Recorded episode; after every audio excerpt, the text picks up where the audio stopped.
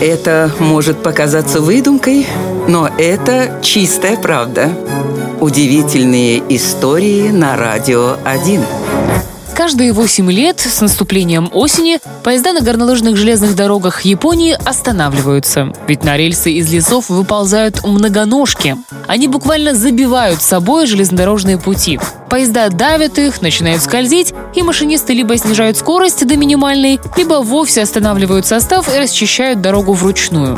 Все это вызывает страшные задержки поездов и смещение графика движения на несколько часов. В Японии это получило название «многоножковый коллапс». На протяжении многих лет ученые пытались понять, что заставляет насекомых превращаться в ванну Каренину. Некоторые полагали, что это связано с землетрясениями, но не могли объяснить, почему это происходит раз в 8 лет. И только недавно разгадка была найдена. Оказалось, что все дело в жизненном цикле многоножек-самоубийц. На протяжении семи лет они преодолевают путь от яйца до взрослой особи, ну а в зрелом возрасте отправляются познавать мир, заканчивая свое путешествие под колесами поезда.